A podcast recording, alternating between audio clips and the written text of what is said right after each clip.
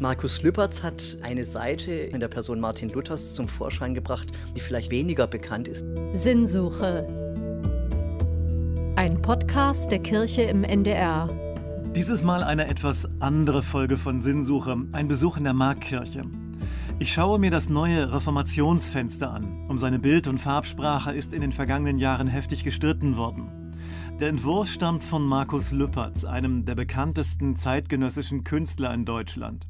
Maler, Grafiker, Bildhauer. Am 31. Oktober 2023, also am Reformationstag, wird das Reformationsfenster dann eingeweiht. Und der Pastor der Markkirche, Mark Blessing, hat es mir vorab gezeigt. Da lehnt an der Südwand der gotischen Hallenkirche, die nach dem Zweiten Weltkrieg wiedererrichtet worden ist, ein Baugerüst. Und so kommen wir diesem Kunstwerk, seinen Details ganz nahe. Also wir sind ungefähr auf äh, sechs, sieben Meter Höhe, jetzt auf dem äh, Gerüst äh, des Fensters. Noch, bisher hat es noch niemand in Gänze gesehen. Das wird erst am, zum Reformationstag äh, dann der Fall sein. Aber man, das Fenster ist inzwischen eingebaut und wir stehen jetzt hier sozusagen vor einem Ausschnitt. Ähm, der, das Fenster insgesamt ähm, zeigt eine große weiße Figur ähm, mit einem Gesicht, das erschrocken ist, die Augen weit aufgerissen, die Hände hier links und rechts sind nach oben gereckt. Das kann man sozusagen als Geste des Erschreckens äh, sehen oder deuten. Äh, vielleicht aber auch als Geste des Segnens. Das liegt dann sozusagen der, im Auge des Betrachters, der Betrachterin.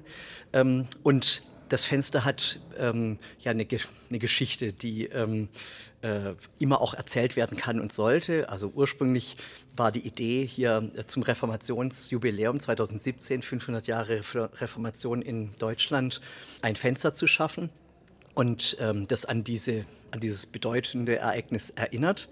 Und ähm, Gerhard Schröder, unser früher Bundeskanzler, äh, hatte ähm, angeregt, so ein Fenster zu gestalten, weil er eine ganze Reihe von Spenden äh, dafür eingeworben hatte und der Grünvorstand irgendwann gefragt hat, was wollen wir denn jetzt mit dem Geld machen?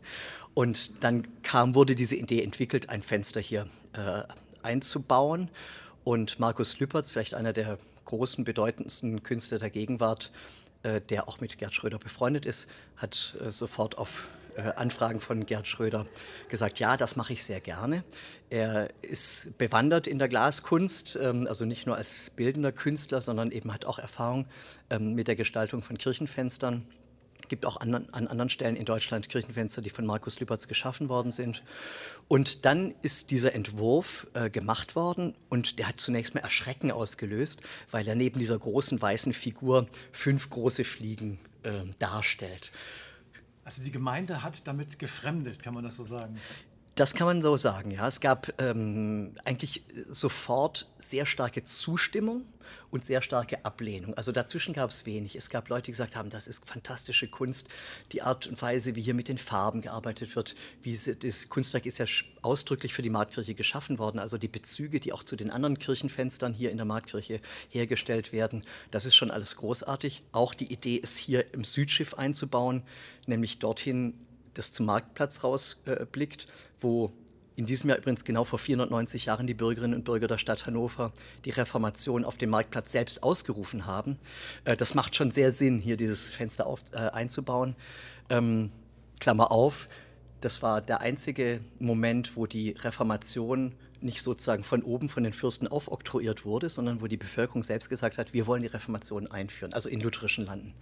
Äh, das ist also, dann, bemerkenswert. Dann kann man sagen, dass Hannover protestantischer fast als andere protestantische Städte, weil es von unten kommt. Ja, also es ist auf jeden Fall in der, in der Reformationsgeschichte, in der Geistesgeschichte ein bemerkenswerter Vorgang, äh, dass anders als anderswo, ähm, äh, wo die Reformation von oben sozusagen der Bevölkerung aufgedrückt wurde, hier die Bürgerinnen und Bürger der Stadt Hannover gesagt haben, wir wollen die, die Reformation einführen.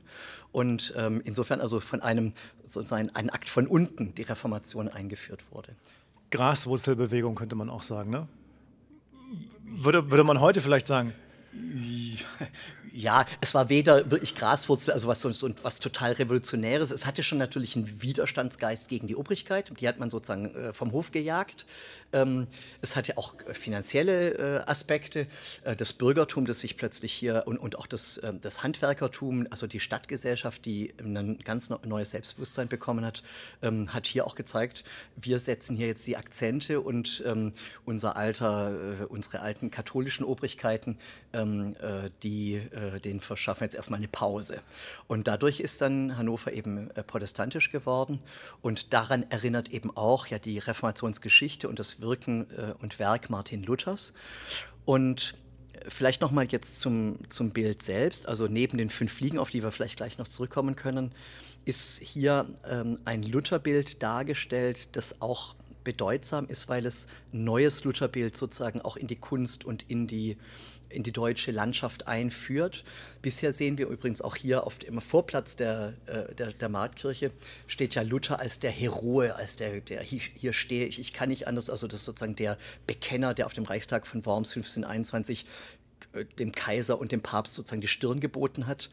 Markus Lüpertz hat ähm, eine Seite in, in der Reformation und auch in der Person Martin Luthers zum Vorschein gebracht, die vielleicht wenig, weniger bekannt ist, nämlich das Bild eines umgetriebenen, innerlich zerrissenen, von Dämonen, Teufeln umschwirrten Menschen, der Depressionsphasen gekannt hat, der überhaupt nicht so sozusagen der große Heroe war, sondern der auch Phasen der Anfechtung kannte. Und ich glaube, damit ist er auch anschlussfähig an Menschen von heute. Wir, wir erleben ja jetzt im Moment durch die Vorgänge in Israel, durch, durch das, was in, in der Ukraine passiert, wir erleben ja, dass das wenn ich mal so verkürzt sagen darf, das Böse oder das Dämonische uns überall umschwirrt und wir wollen es wegwedeln und es gelingt uns nicht, weil das so eine, so eine Beharrungskraft hat wie so, wie so Fliegen die man nicht los wird. Und äh, zugleich fragen wir eben auch, was gibt mir denn Halt, was gibt mir Sinn, worin, worin kann ich mich irgendwie auch festhalten. Und das ist eigentlich ein Bild von Luther und von der Reformation, das vielleicht zu wenig bisher beleuchtet wurde und das aber eine große Kraft hat, also anschlussfähig ist an moderne Menschen. Und ich glaube, darin liegt auch sozusagen die, die Kraft für heute. Ich muss ganz heftig nicken, weil das, ähm, weil das ja auch was ist, das ist ja ein altes Phänomen, dass wir Menschen uns einander, dass wir uns eigentlich im Leiden oder im Kummer am nächsten kommen. Also dieser Emotion, die uns auch, glaube ich, noch stärker berührt als, als Freude. Also Leid ist das, was Menschen auch im Kino, in der Literatur besonders bewegt und berührt. Und da glaube ich, ist das wirklich ein, eine kluge Darstellung, Luther so zu präsentieren, eben und ich habe das auch gelernt im Studium, dass er selber Phasen der Depression und der großen Angst hatte, gerade damals in Worms, mhm. wo er dann nun allein vor, vor dem Kaiser stand und da bekennen sollte. Ja. Ne? Und mhm. was Ulrich von Hutten, der ihm gesagt hat, Mönchlein, das, Du hast einen schweren Gang vor dir. Einen schweren Gang, genau. Ja, und das ist, ähm, also äh, jemand, den man auf den Podest hieft, den kann man nur sozusagen bewundern oder anbeten oder so. Aber jemand, der sich zeigt in seinen Verletzungen, und das ist eben auch hier, wenn wir nochmal auf das Fenster selbst kommen, man sieht hier überall, Markus Lüpertz hat auch Elemente des Todes, also hier das, das Gerippe, das dem Luther auf der Schulter sitzt, sozusagen in die Figur selbst hinein äh, gestaltet und zeigt ihn eben als denjenigen, der, der und das kennen wir ja alle, diese Angst vor dem Tod, die Angst vor dem Leben, das Nichtbestehen von Herausforderungen, die da sind. Und ich glaube, diese Geschichte, die ist gut und wichtig erzählt zu werden in der heutigen Zeit, weil Luther, und das war ja letztlich seine, das Wunderbare, seine Erkenntnis, dass er gesagt hat, nein, es, mein Heil hängt nicht an mir. Ich, äh, ob ich es vergeige oder gewinne, das ist nicht meine Entscheidung, sondern Gott selbst hat schon entschieden, dass wir gerettet sind in Jesus Christus. Und deswegen ähm, ist dieses, erzählt diese Geschichte eben auch eine Geschichte von Rettung und von Erlösung im tiefsten Leid. Und genau. Ja, Sollen wir mal auf die Fliegen? Genau, die Fliegen. Also was, was machen die Fliegen auf dem Bild? Die sind ja auch das ist jetzt ein schlechtes Bild, aber der Stein des Anstoßes gewesen Absolut. für einige. Ja, also die Fliegen hm, in der christlichen Ikonografie sind die Fliegen ähm, schon immer auch Ausdruck des Bösen. Sie sind Überträger von Krankheiten. Sie haben dieses Schwirrende. In der Bibel selbst ist vom Herr der Fliegen, vom Beelzebul äh, die Rede im Buch der Offenbarung. Also in der christlichen Ikonografie äh, ist es durchaus, äh, hat es eine Tradition, das Dämonische mit Hilfe von Fliegen darzustellen. Jetzt muss man auch mal was künstlerisch Großartiges sagen. Also wenn man jetzt hier zum Beispiel mal die Gestaltung der Fliegen anguckt, dann wird man sehen, die Flügel zum Beispiel, die ja bei, bei Fliegen ganz transparent sind, die sind hier mit ähm, Lufteinschlüssen im Glas ähm, dargestellt worden. Das gibt eine ganz feine äh, Struktur. Und mal abgesehen davon, was man sonst über Fliegen, ob man die gut findet oder blöd findet, aber man muss erstmal wahrnehmen und wertschätzen, was hier sozusagen künstlerisch geschaffen worden ist, nämlich mit großer Liebe auch zur Kreatur, auch zu dieser Kreatur des, äh, der Fliege, ähm, eine, eine wunderbar ins Bild gesetzte Kunst. Ähm, und das bricht vielleicht auch nochmal sozusagen die, die Eindeutigkeiten, die wir gerne haben. Hier ist Luther, da ist das Böse, da ist der Teufel und so. Vielleicht, hm, das weiß ich nicht, ob Markus Lübers selbst diese Absicht hatte, aber seine Kunst, und das ist ja, was alle Kunst auszeichnet, sie ist nicht so eindeutig. Sie setzt uns immer wieder in Frage und hm, zwingt uns sozusagen auch unsere Blickrichtungen zu wechseln. Und das gelingt hier, wenn man jetzt ganz nah, wir sind jetzt nur ein paar Zentimeter von der Fliege entfernt, man kann auch einfach mal staunen über das, was hier künstlerisch geschaffen worden ist, unabhängig davon, ob es das Böse oder nicht das Böse symbolisiert. Aber das finde ich ist auch, ähm, also das Kunstwerk selbst hat auch eine Kraft, von der man sich erstmal so anrühren lassen kann, ohne dass man schon gleich mit Erklärungen äh, sozusagen aufwartet. Aber wirkliche Kunst darf ja auch, finde ich, ein Aufreger sein und soll, soll die Menschen aufrütteln. Also ich meine, Uecker, der hier früher auch mal ausgestellt war, der hat ja mit Nägeln gearbeitet. Also, dass die Nägel auch wirklich wie der Dorn sein sollen, der, An der Anriss, der, der die Menschen hervorlockt aus, dem, aus, aus der Bequemlichkeit, aus dem, auf dem, aus dem, hier, sag mal, aus der, genau, aus der Komfortzone, genau. Ja, ja. Ja, und das ist tatsächlich äh, mit diesem Fenster schon vorab gab es einen großen Streit. Also es gab Leute, die künstlerisch gesagt haben, wie könnt ihr in diesen wunderbar äh, geraden äh, Entwurf von Dieter Österlen, der ja die Marktkirche nach dem Krieg wieder aufgebaut hat, wie könnt ihr so ein expressives Bild hier reinbauen, wo doch diese schlichte Schönheit völlig ausreicht, um ins Gebet zu kommen. Andere haben gesagt, nein, es ist ganz wichtig, dass die Kirche, die ist ja ein lebendiger Raum, ist ja kein Museum. Wir müssen die Verkündigung immer wieder neu hinterfragen, unsere neu, auch neue Wege der, des Gesprächs mit den Menschen von heute suchen. Und die Kunst, würde ich mal sagen, also neben der, die bildende Kunst, neben der Musik, ist sicherlich eine der Möglichkeiten. Wir haben ja ganz viele Kinder und Jugendliche, die hier und, und Besucherinnen und Besucher, die über das Jahr hier durch die Kirche gehen. Und ich bin immer wieder überrascht, was man mit Menschen, die mit Kirche nichts am Hut haben, aber die von Kunst sich ansprechen lassen und was die dann plötzlich entdecken. Die haben also nicht unsere Eindeutigkeiten, ja, das ist Luther und das ist Jesus und so, sondern die sagen erstmal, ja, ich sehe hier eine Fliege und ich sehe hier äh, ein, ein leidendes Gesicht, ich sehe Hände und auf einmal kriegt das sozusagen eine ganz andere ähm, Valenz und, und unsere Eindeutigkeiten werden zerbröselt und trotzdem ähm, schaffen sie es, etwas für sich rauszunehmen. Also die Frage, was hat das eigentlich mit mir zu tun, diese Kunst? Und dann ist man schon mitten in, diesem, in dieser Diskussion auch darum, wie geht es, wie gehen wir mit dem Bösen um? Äh, wie gehe ich mit meinen eigenen Leiterfahrungen um? Welche, welche Kraft finde ich in der Kirche? Die Menschen kommen ja, weil sie eine Sehnsucht nach Frieden und nach, nach Geborgenheit äh, haben. Und ich glaube, wenn es gelingt, das, das Gespräch mit Hilfe dieses Fensters mit diesen Menschen zu führen, dann hat das Fenster schon seine, seine Aufgabe, seine Funktion erfüllt. Es steht aber auch für sich, wie jede Kunst natürlich. Also Kirchen als Raum, als Räume für Sinnsucherinnen und Sinnsucher auf der Suche nach dem Sinn des Lebens. Ja. Was, was sagt dieses Bild den Menschen? Welche Antworten hält es hm. bereit? Also seelsorglich, spirituell. Hm. Ich glaube, das Bild holt die Menschen da ab, wo sie sind, ähm, äh, in, in ihrem Umgetriebensein, auch in, ihrer, in ihrem Erschrecken, vielleicht auch, auch in ihrer Gottferne. Viele, viele Menschen, die hier kommen, das sieht man an der Gebetswand, ähm, haben mit christlichem Glauben in erster Linie gar nicht so viel zu tun, lassen sich aber irgendwie anrühren von diesem besonderen Raum. Und wenn Sie hier so eine Figur sehen mit diesen erhobenen Händen, mit der Ergebung, ähm, können Sie sich sozusagen drunter stellen und sagen, ja, das bin ich auch ein Stück weit. Und vielleicht, weil wir ja in der Kirche sind, vielleicht sehen Sie in der Figur auch eine Christusfigur. Das, der Weiß, die, das weiße Gewand ist ja ein Taufgewand, ist ja sozusagen ein Zeichen der Erlösung, Zeichen des Getauftseins. Ähm, und vielleicht sehen Sie darin auch ein Auferstehungsgewand. Vielleicht sehen Sie darin sogar den segnenden Jesus. Auch das könnte sein. Und dann ähm, ist, es, ist das Fenster kein Fluch, sondern dann kann es tatsächlich zum Segen werden. Dann kann ich mich unter die Geste des segnenden Christus stellen und sagen, ja, hier bin ich geborgen, hier habe ich einen Moment Frieden, hier komme ich an mit meinen Sorgen, mit meinen Fragen, mit meinen Aporien und im besten Fall, ähm, ja, finde ich hier ein Stück äh, Ruhe und, und ähm, vielleicht auch Neuausrichtung. Also gehen die Menschen vielleicht oder hoffentlich erfüllter, angefüllter nach einem Besuch in der Markkirche jetzt auch mit dem neuen Reformationsfenster nach Hause? Das wäre meine Hoffnung. Es gab viele Leute, die gesagt haben, dieses Fenster, das ist ganz schlimm. Ähm, allein dieses, dieses Gesicht, das, das, das fixt uns an. Und dann sage ich immer, ja, aber guckt mal auf den Gekreuzigten hier in der zentralen Perspektive des, des Altars. Also was wir hier, wenn man in die Kirche reinkommt, sieht man nicht erst das Fenster, sondern man blickt erstmal auf den Gekreuzigten. Und das ist eine gewundene, noch viel, viel kräftiger und schlimmer, wenn man so will, gewundene Figur eines Leidenden.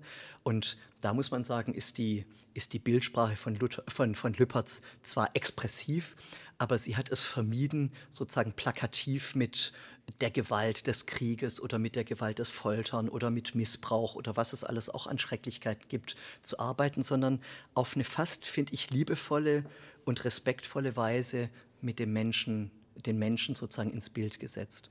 Und ähm, da gibt es also sehr viel erschreckendere Bilder, auch hier in der Marktkirche. Die Eingangstür von Gerhard Marx, da ist ein, äh, da sind ja Szenen aus dem Krieg ähm, äh, dargestellt mit Gehängten, mit Vergewaltigten. Also wenn man hier reinkommt in die Marktkirche und mit offenen Augen hier reingeht, dann hat man schon auch das Leiden der Welt irgendwie wahrgenommen. Aber natürlich ist es, äh, wir stellen das Leiden nicht dar, weil wir so äh, verrückt auf Leiden sind, sondern weil wir nach Erlösung und, und Frieden, innerem Frieden suchen.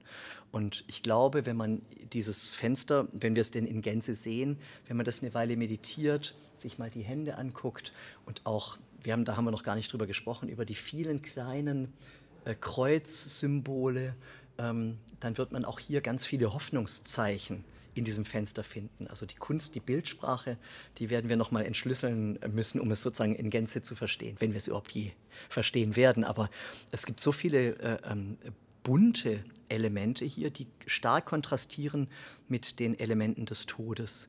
Und das ist für mich ein Zeichen, also nur mal, wenn man hier liest, wir werden das oben gleich noch besser sehen können, aber hier sind ganz viele pfingstliche Elemente, also von Begeisterung, von Feuer, von, von Lebenskraft. Und das ist, steht hier direkt sozusagen neben diesen todesverfallenen schwarzen Linien und dem Todesgerippe. Also ähm, auch das ist sehr behutsam und fast zärtlich, würde ich sagen, hineingeflochten in diese Figur des, des Leidenden und des Schwachen. Sie sprechen so begeistert von, von diesem Bild. Und ähm, in meiner Erinnerung hat es eine schwere Geschichte, auch das Bild. Ne? Ein langer Anlauf und ähm, mit vielen Komplikationen. Sie haben schon von den, ähm, also vom Kirchenvorstand erzählt, der sich schwer getan hat. Dann von den, es ist ja geklagt worden, also es sind die, glaube ich, die, die Erben des Architekten haben geklagt, mhm. sind zweimal gescheitert. Ähm, dann Gerhard Schröder mit, seinem, mit, seiner guten Absicht, aber dann in seinem Verhältnis zu Wladimir Putin und die Gelder, die er besorgt hat, mhm.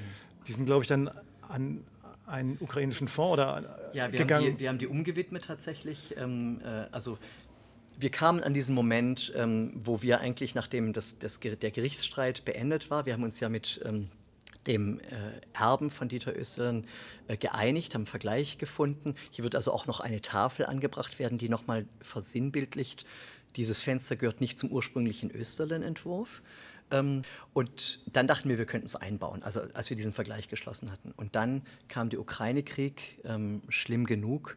Und da hätten wir uns als Kirche in der Tat gewünscht, dass ein früherer Bundeskanzler ähm, auch seine Freundschaft zu Wladimir Putin, ähm, die respektiere ich und ich bin auch nicht dafür, Freundschaften aufzukündigen.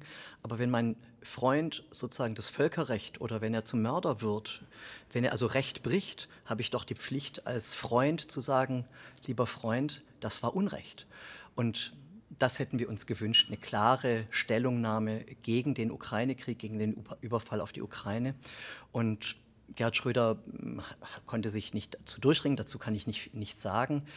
Wir haben aber trotzdem gesagt, wir wollen über diesem Fenster keinen Streit und keine Spaltung in der Gemeinde erzeugen, sondern wir haben jetzt alle, auch die Kritiker und Gegner des Fensters, wir haben sie alle eingeladen zum Festakt, weil wir darauf vertrauen, dass das Fenster selbst, dass die Kunst selbst sprechen wird. Wir werden nie alle gewinnen, dass sie am Ende sagen, das Fenster ist schön. Schön ist auch eine Kategorie, die zu diesem Fenster wirklich nicht passt. Ähm, aber sie lässt einen nicht unberührt. Und Sie haben das ja gerade vorhin schon so schön gesagt, äh, Kunst soll vielleicht nicht aufregen, aber sie soll anregen und sie soll uns sozusagen zum Nachdenken bringen. Und das leistet diese Kunst von Markus Lüpertz unbestreitbar. Markus Lüpert selbst ähm, wird kommen, ist auch eingeladen, hat sein Kommen zugesagt. Wir haben auch Gerhard Schröder und seine Frau eingeladen. Wir haben auch viele, viele, denn sozusagen so ein Fenster braucht viele Väter und Mütter, damit es am Ende überhaupt eingebaut werden kann. Der Kirchenvorstand hat viele Jahre, die letzten sechs Jahre, intensiv und viele, viele Gespräche gehabt. Wir haben Gerichtsprozesse durchgestanden. Ähm, und wir haben immer wieder das Gespräch auch mit unseren Gemeindemitgliedern gesucht. Und wir haben das Gefühl, jetzt, es gibt sicherlich weiter Kritik, das wird so sein, aber wir haben doch das Gefühl, dass jetzt auch eine gewisse Vorfreude und Spannung da ist, zu sagen, wir wollen uns jetzt mal, wir geben dem Kunstwerk sozusagen eine Chance. Wir wollen mal sehen, wie es jetzt in der Marktkirche wirkt. Und wenn es nicht gefällt, es ist, wir haben gesehen, es konnte in einer Woche eingebaut werden. Man kann es auch in einer Woche wieder abbauen, wenn man es möchte. Ähm, aber ich möchte es nicht, sondern ich glaube, dass es tatsächlich der Stadt Hannover und auch unserer Kirche insgesamt ähm, gut tut, weil wir nicht mehr diese Selbstverständlichkeiten haben, ja, die Leute wissen schon, was christlicher Glaube ist und was das mit der Reformation auf sich hat und so weiter, sondern wir haben hier ein modernes Kunstwerk, mit dessen Hilfe wir unsere eigene Geschichte erzählen können. Und die Geschichte Martin Luthers ist eben nicht nur die Geschichte eines inneren Kampfes, sondern es ist am Ende auch eine Geschichte, wie man zu seinen Überzeugungen stehen kann und stehen muss und wie man daraus auch die Welt umgestalten, verändern kann. Und das ist ja der Impuls, der uns als, als Lutheranern besonders aufgegeben ist, unsere Kirche immer wieder neu äh, zu, zu transformieren, den, den Situationen und auf die Herausforderungen zu antworten. Und wenn das Fenster einen kleinen Beitrag dazu leistet, auch unsere Kirche zu erneuern, und diese Erneuerung haben wir so dringend nötig, ähm, dann glaube ich, hat es sein Recht und auch seinen tieferen Sinn, dass es hier in der Marktkirche seinen Platz findet. Also meine Vermutung ist ja auch, dass es für Gerhard Schröder ein innerliches Anliegen gewesen ist, dieses Fenster mit auf den Weg zu bringen. Also nochmal, wie haben Sie sich diese Begeisterung bewahrt? Das finde ich. Ich für mich? Ja. Also ich muss sagen, ich war am Anfang ähm, äh, in einer kritischen Distanz äh, zu dem, auch zum Fenster, zum ganzen Prozess, weil ich gesehen habe, dass im Vorfeld in den letzten sechs Jahren die Kommunikation nicht immer sehr glücklich war. Ich habe auch mit vielen Menschen aus der Stadtgesellschaft hier, es sind ja nicht nur Gemeindeglieder, die daran Anteil nehmen, sondern auch die ganze Stadtgesellschaft, ähm, wir haben viele, viele äh, E-Mails und Briefe bekommen, auf die wir jeden Einzelnen geantwortet haben, selbst wenn Leute geschrieben haben, wer ohne Sünde ist von euch, der werfe den ersten Stein ins Reformationsfenster. Und wir haben also auch Sachen bekommen, die unter der Gürtellinie sind. Aber wir haben uns doch bemüht, diese, diese Kommunikation äh, zu führen. Und jetzt, wo ich sozusagen das Kunstwerk vor mir habe und ja auch im Moment haben wir die Möglichkeit, mal ganz nah ranzugehen, werden wir vielleicht die nächsten 100 Jahre nicht mehr so haben, ähm, bin ich einfach erstmal begeistert von, von auch der handwerklichen Kunst, also auch was das äh, Glasstudio Derix und die Mitarbeitenden dort geleistet haben. Das ist, äh, das ist wirklich großartig. Also Lüpertz hat ja einen Karton gezeichnet, also auf Papier und hat da manchmal noch Sachen draufgeklebt. Aber die Übertragung vom Karton in dieses Glasfenster, das ist ein ganz eigener ähm, Vorgang. Und wenn Sie, Sie können praktisch jedes eigene, einzelne Fenster angucken, da ist keins wie das andere. Manche sind mit Säure bearbeitet, manche sind gestrichen, manche haben diese Glaseinsch äh, diese Lufteinschlüsse. Also keines dieser Hunderte sind wahrscheinlich am Ende über tausend kleine einzelne Fensterteile, Bleiglasfensterteile, ähm, ist wie das andere. Jedes ist individuell und schon das lässt mich einfach staunen vor der Kunst. Und dann, wenn das Fenster nachher, wenn wir es aus 13 Meter Entfernung auch mal angucken können, vielleicht werde ich dann noch mal kritischer sein, aber im Moment finde ich, hat diese Kunst, muss man sie einfach mal wertschätzen und respektieren und sagen, ja, hier ist was Tolles geschaffen worden. Ist es vielleicht das bekannteste Reformationsfenster in Deutschland? Ja, das kann man, glaube ich, mit, äh, mit Recht sagen. Es gibt natürlich die alten Kranach-Darstellungen, Luther, der auf den Christus äh, verweist in Wittenberg und viele andere, äh, die sozusagen ikonografisch geworden sind in der Geistesgeschichte.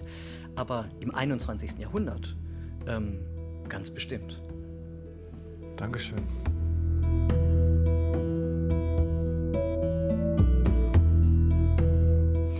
Das war Sinnsuche aus der Markkirche in Hannover vom Baugerüst während der Einbauphase des Reformationsfensters. In einer der nächsten Folgen von Sinnsuche gehen dann meine Kolleginnen mit ihren Gästen auf Sinnsuche. Radiopastorin Susanne Richter oder Radiopastor Marco Vogt.